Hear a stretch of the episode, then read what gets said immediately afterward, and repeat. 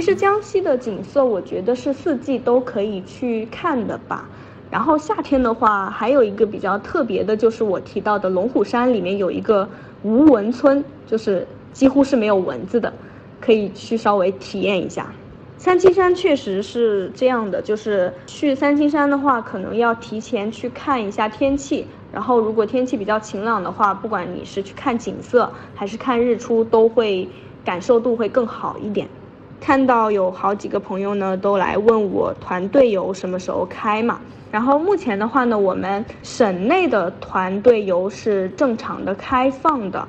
然后省外含就是从，比如说我从上海过去有一个火车票、机票的话，那那这个我们是暂时还没有接到政府通知来开放的。鄱阳湖畔的酒店的话呢，我是建议你可以在庐山那边的一个山脚那边住一个温泉的酒店，然后附近就会有一个鄱阳湖畔，去那边看看候鸟也还蛮好的。比较有特色的酒店的话呢，我是推荐你去婺源找一些民宿。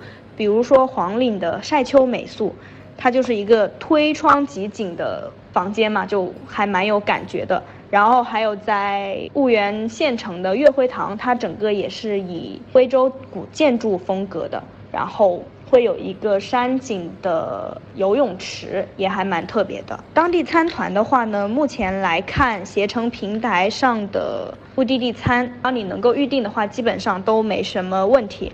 如果你的籍贯是重点疫区的话呢，可能会要求你提供一个七天内的核酸检测证明。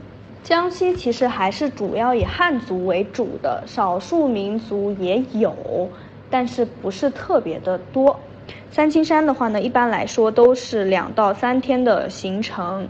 然后，如果你选择住在山脚下的话呢，可能就要第二天再上山了。住在山上的话呢，就可以玩的时间更久一点。现在去婺源的话，油菜花是看不到了，但是黄岭的鲜花小镇还是有各种各样不同的花还在的。它是一年四季都会有一些鲜花在那边。三清山、龙虎山、婺源这三个地方其实酒店还蛮多的，大部分的四到五星的酒店一般是不会拒绝外宾的，但是具体情况还是要看具体的酒店。如果大家后续还有什么疑问的话呢，可以问一问我们的群主屯屯君。